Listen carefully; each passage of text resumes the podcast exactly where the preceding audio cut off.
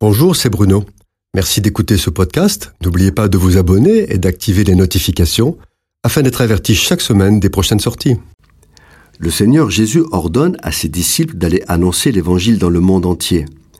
Lorsque le chrétien témoigne de sa foi, prêche la parole ou s'oppose aux esprits méchants, quel est le moment le plus délicat et même dangereux pour sa vie d'enfant de Dieu?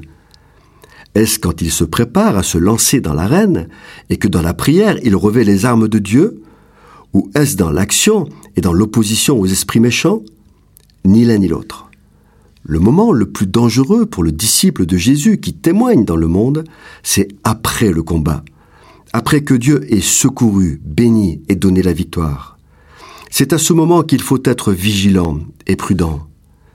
Pour ne l'avoir pas fait, les Hébreux, qui ne sont qu'au début de la conquête du pays promis, vont faire une expérience douloureuse. Rappelons l'histoire. La main puissante de l'Éternel a détruit les fortifications de la ville de Jéricho. La ville est investie, les armées ennemies sont battues. C'est une grande victoire pour tout le peuple qui est en liesse.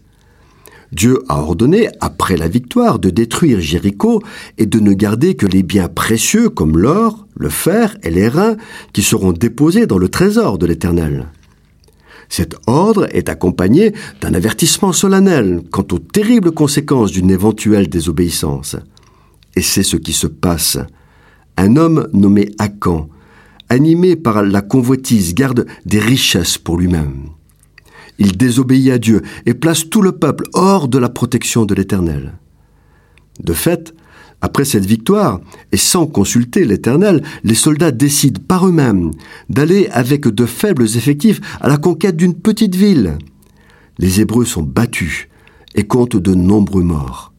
Quelle humiliation le problème, ce n'est pas que l'homme nommé Akan ait désobéi à Dieu. Il aura de toute façon sa punition.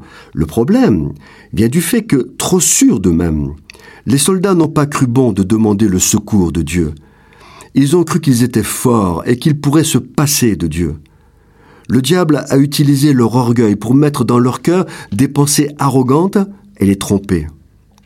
Cela nous enseigne qu'après avoir témoigné de la foi en Jésus-Christ, après avoir prêché la parole, après avoir affronté les esprits contestataires, méchants, moqueurs et destructeurs, il faut prier afin d'être gardé des ruses du malin.